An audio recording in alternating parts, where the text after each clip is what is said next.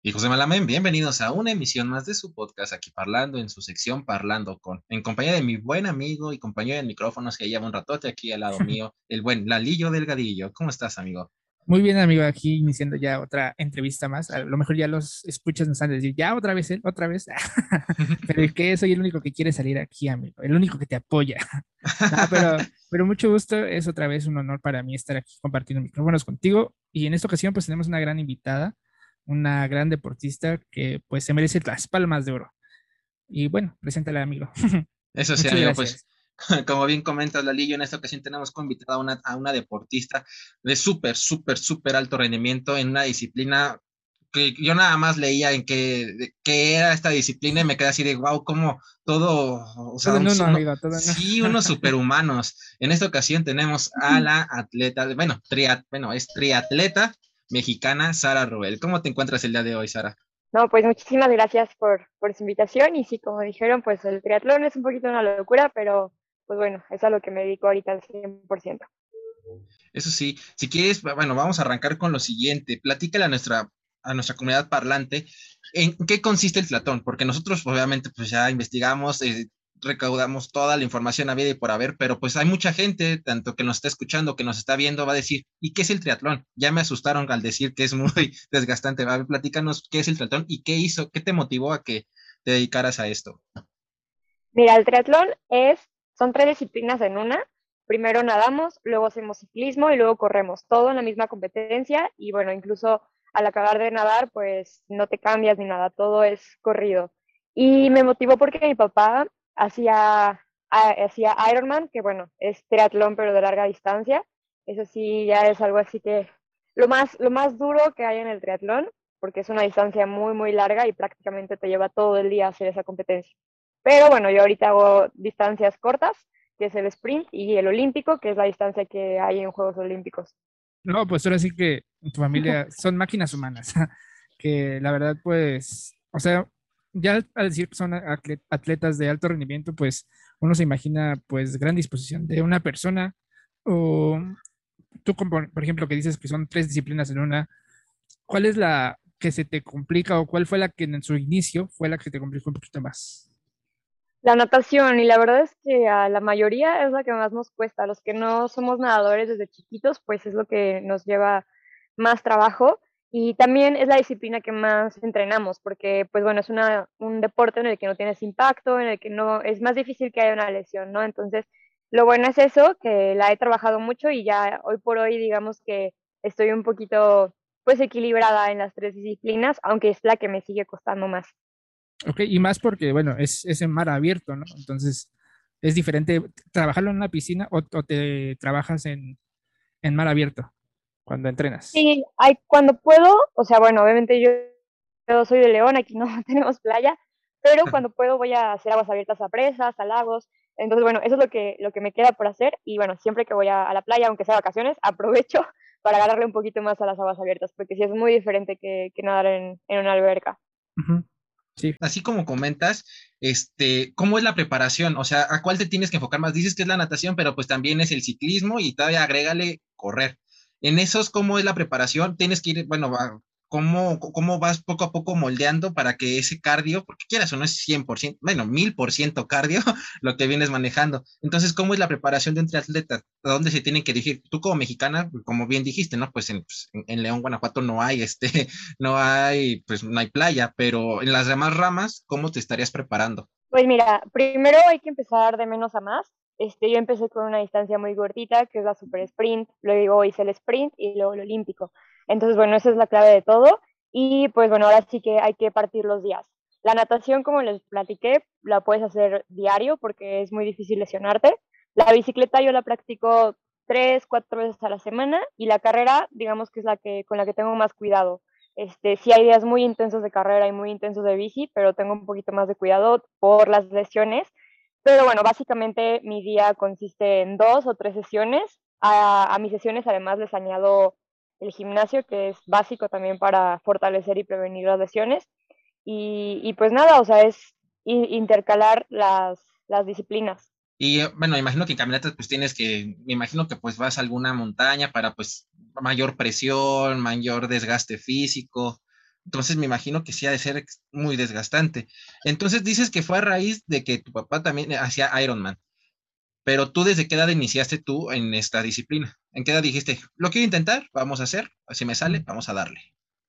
Pues mira, yo desde que vi a mi papá me motivé un montón para hacerlo, pero no tenía bicicleta. Entonces, hasta que conseguí la bicicleta fue que empecé y empecé a los 18 años. Ahorita ya llevo 6 años practicando triatlón y, pues nada, o sea, empecé quizás un poquito más grande que, que los demás, pero lo padre del triatlón es que como es de resistencia, puedes iniciar a una edad más, pues más grande y, y, de todos modos puedes llegar a tener un buen nivel. Sí, y más si, si estás en constante preparación y, y evitas las lesiones, pues tu carrera un poquito más, podría ser un poquito más este, larga, ¿no? Como bien comentas. Sí, claro, de hecho, bueno, los mejores del mundo, ahora la campeona olímpica, pues tienen más de 30 años. En los Ironmans vemos incluso gente de los 40, 45 años que todavía pues son los mejores del mundo. Así que pues es un deporte que vale la pena intentar siendo aún que, que ya seas grande. Hemos tenido diferentes deportistas que nos han comentado que han iniciado desde los 10, desde los 9, y tú comenzaste, o sea, ya, ya, ya grande, pero quieras o no, en esos seis años la experiencia que has tenido ha sido bastante buena. ¿Cuál fue tu primera experiencia internacional? Pues primero participé, bueno, participaba en categoría amateur este, y estuve en el Mundial de Triatlón en Cozumel. Ese fue internacional, pero todavía a nivel amateur. Y en ese gané el primer lugar a nivel mundial en mi categoría. Y ya a partir de ahí, de ahí fue que, que intenté entrar a la selección mexicana. Y mi primera competencia como seleccionada nacional fue en Costa Rica y este, bueno, me fue muy bien, quedé en cuarto lugar y pues ya a partir de eso he intentado seguir compitiendo a nivel internacional para buscar puntos en el ranking. Aquí, ¿cómo ves el apoyo del, del pueblo mexicano ante los triatletas? Sabemos que pues no se les da la difusión que debe de ser, ¿no? Si sale luego en algún periódico deportivo y sale de ese tamaño la noticia, o a lo mucho de ese tamaño. Y sabemos que aquí en México nada más es béisbol, fútbol y boxeo para ti como atleta, ¿crees que hace falta más apoyo del pueblo mexicano o de diferentes organizaciones para que, para que sea una potencia México? Para empezar, es un deporte que va iniciando, pero está creciendo mucho. Y además, eh, bueno, como medio de entretenimiento, es muy divertido verlo. O sea, es un deporte que realmente si se le diera más difusión, yo creo que la gente se volvería fanática del triatlón. Es muy, muy divertido verlo. Entonces, bueno, con eso ayudaría a que creciera este deporte. Y pues bueno, como en todos los deportes, claro que hace falta apoyo, eh, pero bueno, también hay mucha gente este, que, que, siempre está tratando de apoyar a los deportistas, ¿no? En este caso, por ejemplo, yo que tengo a mis patrocinadores, que son los que pues me apoyan y me impulsan para seguir esta carrera deportiva. ¿Cómo es esa carrera deportiva eh, con los patrocinadores? O sea, hemos, bueno, ahorita en este caso en los Olímpicos, vimos a un arterofilia que un chavo pues se quejó de sus marcas que en algún momento sus patrocinadores no lo quisieron porque supuestamente ellos no eran no era bueno para esa disciplina. ¿Cómo es esa campaña o más bien cómo es ese apoyo de los patrocinadores para que tú como atleta sigas sobresaliendo y sigas llegando a más lugares? Pues mira, yo creo que ahorita las redes sociales juegan un papel muy importante para poder conseguir apoyos y este y bueno es algo que tenemos que explotar muchísimo o sea bueno al final es una herramienta que nos ayuda y es lo que yo he intentado utilizar como herramienta para crecer en, en ese aspecto. Y bueno este hay diferentes marcas que, que me están apoyando por ejemplo Espido que bueno a nivel mundial es eh, el top de tecnología de natación no pero también tengo otros patrocinadores que me apoyan ahora sí más como económicamente y ya pues son empresas que que les interesa, que les gusta apoyar al deportista, pero ahora sí que es de buscar, o sea, la verdad es muy difícil que lleguen a ti, hasta que no seas campeón del mundo, nadie va a llegar realmente a ti. O sea, es un trabajo que, bueno, quizás en otros países existen, o hasta las mismas federaciones hacen ese trabajo, aquí en México no, aquí en México pues el deportista tiene que hacer ese esfuerzo extra, pero pues bueno, yo digo que es parte de y sí se puede conseguir, claro que es difícil, además de entrenamiento y de todo lo demás que hacemos, pues tenemos que hacer ese, ese trabajo extra. Y bueno, yo gracias a Dios que he tenido bastante apoyo y, y, pues nada, me he dado cuenta de que realmente hay mucha gente que sí le gusta apoyar, porque bueno, ya sabemos que a nivel gubernamental pues los recursos son escasos, entonces tenemos que buscar siempre esa herramienta. Dijiste algo, algo muy, muy, muy, muy, cierto. Lo de las redes sociales influyen bastante. Tú, al ser de esta nueva generación, sabemos que pues los, los atletas que pues tienen como de 32 en adelante, no vivieron tanto esa, ese auge de las redes sociales. Tú eres de esta nueva generación, de nuestra generación, donde las redes sociales ya este, tienen un impacto súper, súper importante. ¿Cómo ves esa, ese acercamiento con, ya con, con las personas? Porque sabemos que antes pues los deportistas no podían recibir, no sé, pues, no lo quiero decir tan fuerte, pero pues insultos o de que, ay, eres malo, ¿por qué fuiste? Ahora ya con las redes sociales van, van a tu Instagram, van a tu página de Facebook y te mandan un buen de comentarios. Y hasta se ha visto. ¿Tú, tú cómo, cómo afrontas ese, esos, esta mala onda, esta mala vibra, esta mala sangre de que luego podamos tener algunos mexicanos? ¿Cómo lo afrontas tú? Pues mira, ahora sí que me ha tocado de todo. O sea, hay gente que en redes sociales me motiva porque me manda mensajes de que, que si los inspiro, que si los motivo, y eso me motiva, ¿no? Pero también he tenido comentarios negativos y pues ahora sí que es bastante difícil, no solo por eso, o sea, también porque las redes sociales al final eh, pues intentamos mostrar como que toda la parte positiva de nuestra vida, cuando al final todos tenemos también dificultades, tenemos días buenos, teníamos días malos y en redes realmente intentamos mostrar como que la fantasía de la vida, ¿no? Entonces, este, pues ha sido un trabajo difícil, la verdad. O sea, sí hay días que de plano, ay, no quiero hacer nada en redes sociales o quiero alejarme un poquito. Pero yo creo que, pues, ya que estamos en estas eras, en estos tiempos, que de hecho, sin, sin, si no fuera por las redes sociales, por ejemplo, no estaríamos aquí si no fuera por esta tecnología. Entonces, yo creo que hay que aprovecharla, hay que saber utilizarla y, pues, yo creo que, pues sí, hay que aprender a ser muy fuertes porque siempre va a haber críticas, siempre va a haber gente que no esté satisfecho con lo que hagas. Y pues nada, yo creo que yo lo que he hecho es pues hacer, tratar de no hacer caso a esos, a esos comentarios y mejor quedarme siempre con los comentarios buenos, que además yo creo que siempre hay más gente que realmente te, te apoya. Y siendo deportista, eh, bueno, la verdad es que me ha impresionado cómo hay tanta gente que, que de verdad este, pues eres una motivación para, para los demás, ¿no? Y yo creo que todos, aunque no seamos deportistas, pues cada quien puede aportar de alguna manera y es lo que estoy pues tratando de hacer. Sí, claro. O sea, como bien mencionas, no tanto la persona que te sigue no tiene que ser atleta para sentirte sentirse motivada por ti, ¿no?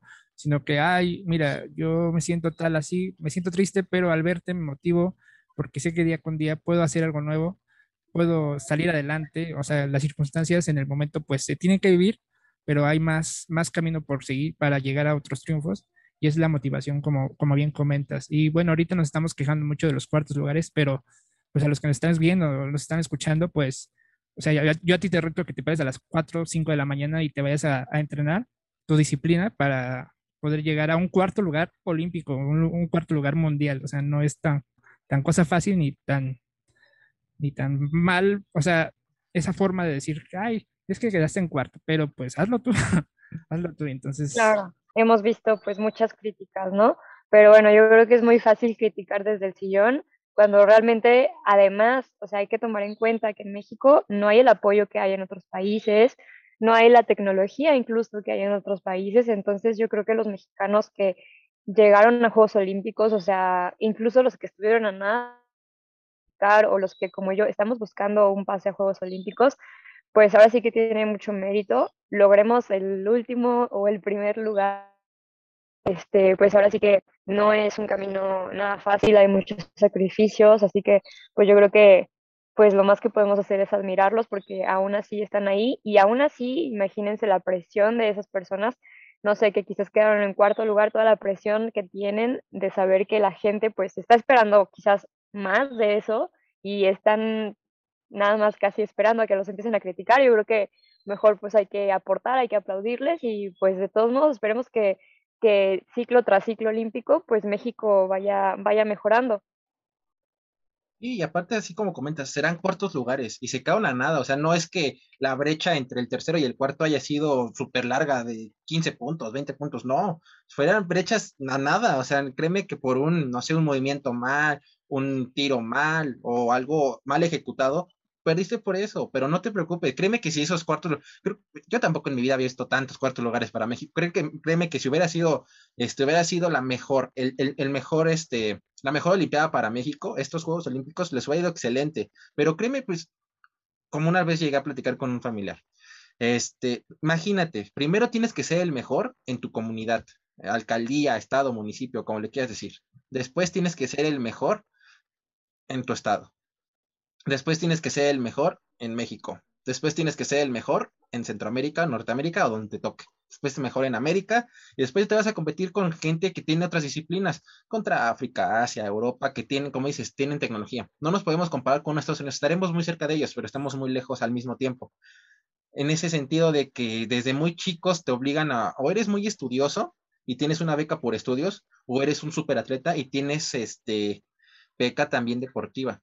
Entonces, por eso siempre ha existido eso de que hay abogados que dicen, no, pues yo jugué a nivel colegial, no, pues yo soy, no sé, en la bolsa de valores y aquí en México es, no, pues yo jugaba en el llano, ¿no? Yo jugaba en la deportiva. Entonces, hacen ese tipo de comparaciones, o sea, no hay, no hay, no hay este, forma de punto de comparación como tú dijiste.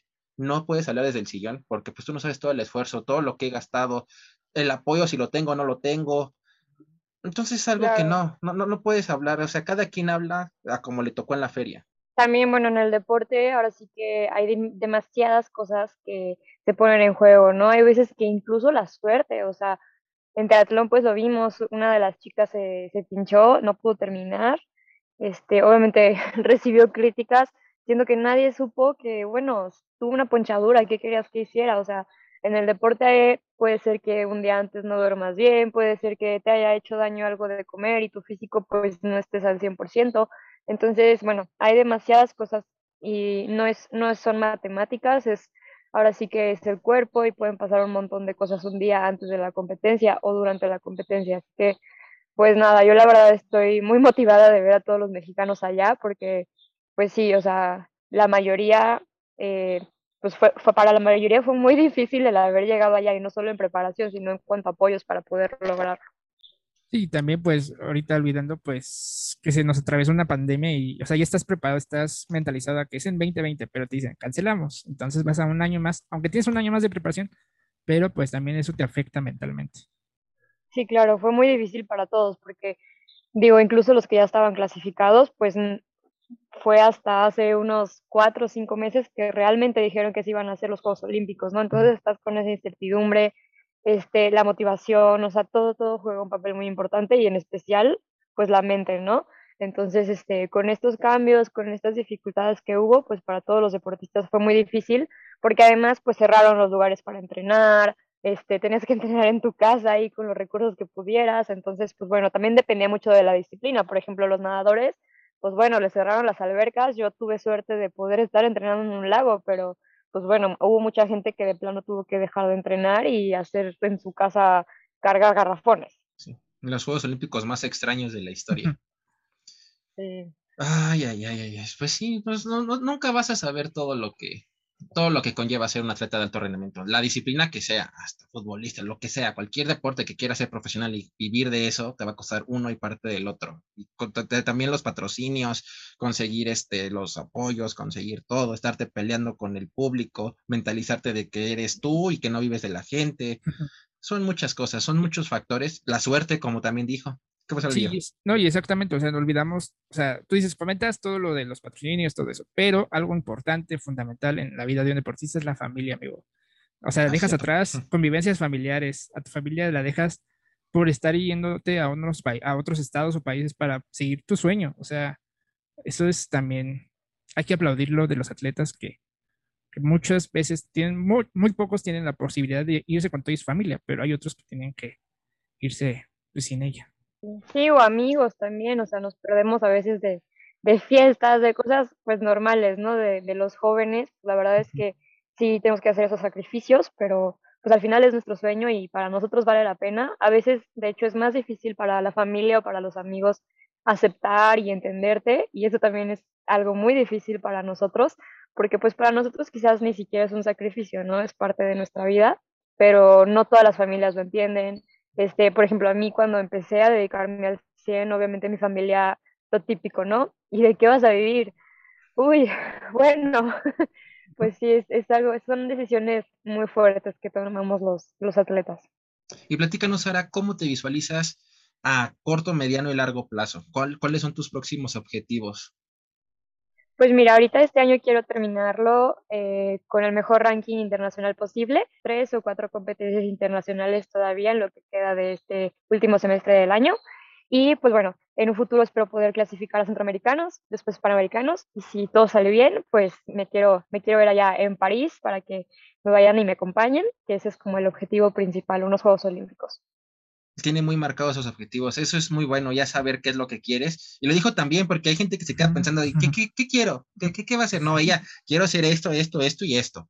Tú muy bien, Sara, en verdad hablo por los dos. Te agradecemos mucho que hayas estado con nosotros en esta, en esta charla, que compartieras tus puntos de vista, que vieras cómo, bueno, que nos compartieras hasta sí mismo tus experiencias, lo que buscas a corto, mediano, largo plazo. Y pues, Lalillo, platícale a Sara dónde va a poder encontrar este, este capítulo. Claro que sí, amigo. A Sara y a todos los que nos están viendo o escuchando, pues nos pueden escuchar en Spotify, este, Apple Podcast, Google Podcast, Deezer también ya estamos en la versión visual, estamos en YouTube. Y amigo, también pues los cortos van a estar en las redes sociales. ¿Las puedes decir, por favor? Claro que sí, estamos en Facebook, estamos en Instagram, estamos en TikTok, no bailamos en TikTok, simplemente están, como dice la ley, están nada más los, los clips. Y también no olviden, chicos, que si, pues, si nos quieren encontrar en algún lado, nada más vayan a su navegador de confianza y coloquen lo siguiente. Aquí parlando o hashtag somos aquí parlando y somos lo único que les va a aparecer en su navegador compruébenlo, háganlo, ya que lo acaban de escuchar, háganles, nada, chismoso, pónganle pausa a este, a este podcast, vayan y hagan la prueba. Ah, sí, cierto, eso es lo único que sale es la Lilla Delgadillo, Rafaelo y pues el, el, resto del equipo, el Regio, Pollo.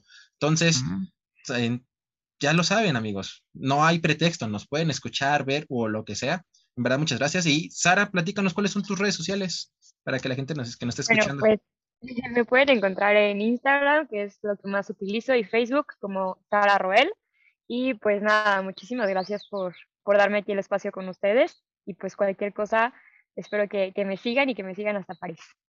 Claro que sí, así va a ser y pues desde ahorita tienes a unos admiradores, unos seguidores y la vas a romper a donde vayas, porque pues eres una fregona, una fregona mexicana y mujer fregona también, o sea, estás, es de otro nivel.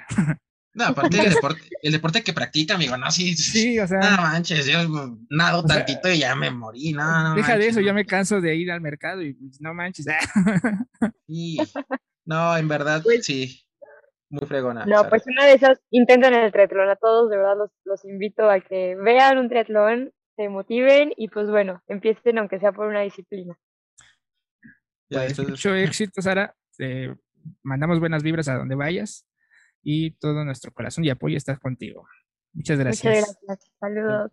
Te, agradecemos bastante y pues como siempre les digo, comunidad parlante, muchas gracias por haberse quedado al final de, si nos escucharon, nos vieron o simplemente les animamos en algún anuncio de Facebook, en verdad, muchas gracias por haberse quedado hasta el final de esta linda conversación que tuvimos con Sara.